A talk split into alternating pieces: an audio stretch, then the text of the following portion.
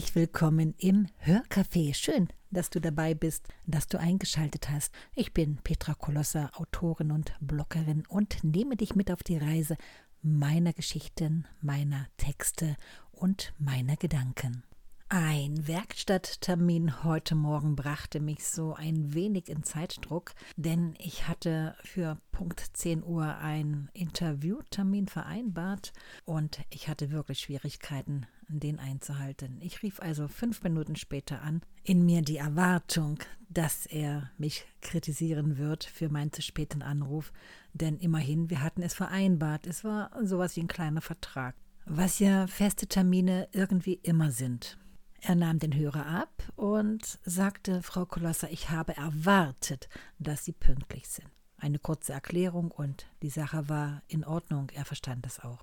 Diese wenigen Sekunden heute am Morgen animierten mich, meinen heutigen Podcast dem Thema Erwartungen zu widmen. Was sind eigentlich Erwartungen, die wir in andere Menschen haben? Letztendlich ist es reine Fantasie. Es ist das, was ich mir in meinem Kopf vorstelle, wie etwas sein soll, wie ich eine Situation gern hätte. Es sind meistens Erwartungen, die der andere für mich erbringen soll. Sei es ein Lob für eine gut gemachte Arbeit, was der andere aber einfach nur als selbstverständlich betrachtet und es nicht tut das Abnehmen einer schweren Tasche beim Tragen oder das Öffnen einer Tür, eine höfliche Geste oder welche Beispiele es auch immer gibt. Letztendlich ist es dann immer eine Enttäuschung. Ich habe es erwartet und es wurde mir nicht gegeben. Nun, ich denke, dass Erwartungen sich immer auf das eigene Ego beziehen. Vor etwa 15 Jahren stolperte ich über dieses Thema. Denn ich hatte wirklich große Schwierigkeiten mit meinen Erwartungshaltungen umzugehen. Ich glaubte immer, der andere oder die andere müsse doch genau spüren, was ich will. Man merkt es doch und man tut es doch und, und, und. Bis ich begriff, dass die anderen gar nichts müssen. Es ist nur meine eigene Vorstellung, meine eigene Fantasie, meine eigene Reflexion auf die Dinge. Ich lernte es, Erwartungen weitestgehend abzulegen. Ich nehme die Sache, wie sie kommt, ich nehme die Menschen so, wie sie sind. Ich überlege oftmals, warum ist es so? Warum tickt er so? Warum tickt sie so? Warum bin ich heute so drauf, wie ich bin? Und fertig aus. Keine Erwartungshaltungen.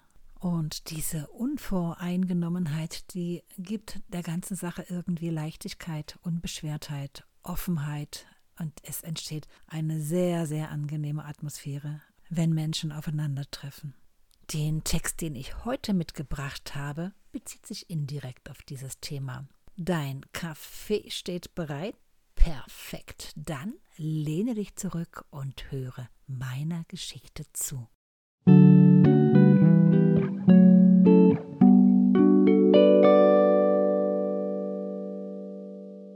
Gedanken am Bügelbrett. Es gibt Dinge, die kaum einer gern tut. Zum Beispiel Wäsche bügeln. Nun, mag es absurd klingen, aber ich mache das tatsächlich gern. Ich liebe es, wenn die Wäsche duftend, akkurat gestapelt und gerade auf den Bügeln hängend im Schrank wieder ihren Platz gefunden hat. Ich bin gefangen an diesem Bügelbrett. Es ist eine routinierte Tätigkeit und ich kann meine Gedanken freien Lauf lassen. Alles Wichtige und Unwesentliche frequentiert mein Hirn. Und so manch gute Geschichte entstand an meinem Bügelbrett. Ich schlage also zwei Fliegen mit einer Klappe. Produktive Hausarbeit plus Nachdenkzeit. Vor ein paar Tagen traf ich auf eine Familie. Darf ich Ihnen einen Kaffee anbieten? wurde ich gefragt. Ich bejahte die Frage. Filterkaffee oder einen schnellen aus der Kapsel? Ich entschied mich für den schnellen. Das kostet 50 Cent Ablass an die Mädchen. Die 16-Jährigen saßen am Tisch und hielten mir grinnend die ausgestreckte Hand entgegen. Ich begriff den Sinn sofort und fragte sie, wohin das Strafgeld denn ginge, das sie ökologisch-pädagogisch auf diese Weise eintreiben. Nun, sie bräuchten das für ihre Umweltaktionen, wurde mir erklärt. Ich zahlte meinen bösen Kaffee und verzichtete auf eine Diskussion. Während meines Gespräches mit der Mutter bemerkte eine der Töchter, dass diese wahrscheinlich ihr T-Shirt trug. Sie unterbrach das Tippen auf ihrem iPhone und sprach sie prompt darauf an. Sie empörte sich, wie das sein könne, die Mutter breit lächelnd. Du erwartest von mir, dass ich die Wäsche bis maximal 20 Grad mit einem Waschball und dem Kurzprogramm der Waschmaschine wasche und an der Luft trockne. Ein Bügeleisen zu verwenden sei unnötiger Stromverbrauch und ein Tabu. Meine gute Bekleidung kann ich nach dieser Prozedur so nicht tragen. T-Shirts habe ich üblicherweise keine, also nahm ich dieses hier. Nach dem Gespräch werde ich mich um meine Bekleidung wieder nach meiner Methode kümmern. Der Teenager schaut seine Mutter mit schräg gelegtem Kopf an. Hm, wenn ich genau hinschaue, glaube ich nicht, dass das mein T-Shirt ist. Meins war weiß. Das du anhast, sieht nur so ähnlich aus. Die Mutter lacht. Kind, das ist deins. Gewöhne dich daran. Auf diese Weise wird die Wäsche nicht so, wie du es immer gekannt hast. Dein Auge wird es bald nicht anders wahrnehmen. Das neue Weiß wird für dich in nicht allzu langer Zeit das ganz richtige Weiß sein. Als ich die knapp 100 Kilometer nach Hause fuhr, dachte ich über diese Begebenheit nach. Mein ökologischer Index ist höchstwahrscheinlich im roten Bereich. Ich bügele meine Wäsche, wasche sie mit einem guten Waschpulver. Ich liebe es, einen Weichspüler zu verwenden und gegebenenfalls sogar noch einen Hygienespüler. Die Waschtemperaturen wähle ich entsprechend der Notwendigkeit. Ich genieße meinen Kaffee aus der Kapsel und tanke Diesel. Wenn ich allein für nur diese Sünden je 50 Cent zahlen müsste, würden die ausgestreckten Hände der Mädchen schnell gefüllt. Ein Gedanke jagt den nächsten. Welch ein Irrsinn ist das eigentlich? Dem erhobenen, belehrenden Finger folgt Bestrafung bei Missachtung mittels Strafgelder. Die aus einer negativen Handlung erpressten Gelder werden für vermeintlich positive Zwecke benutzt.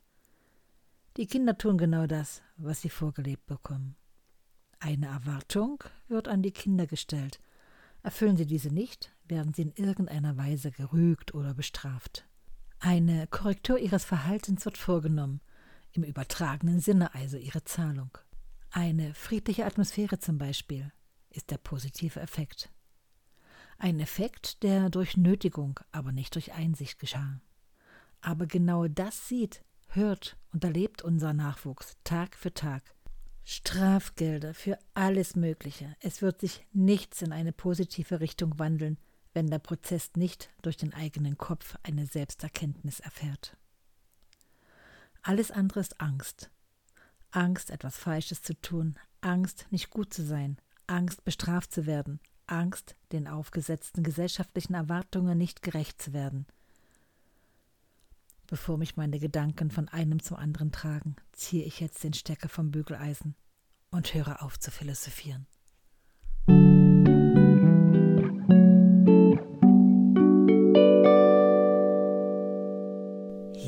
Natürlich gibt es auch hier zwei Seiten wie bei allen Dingen.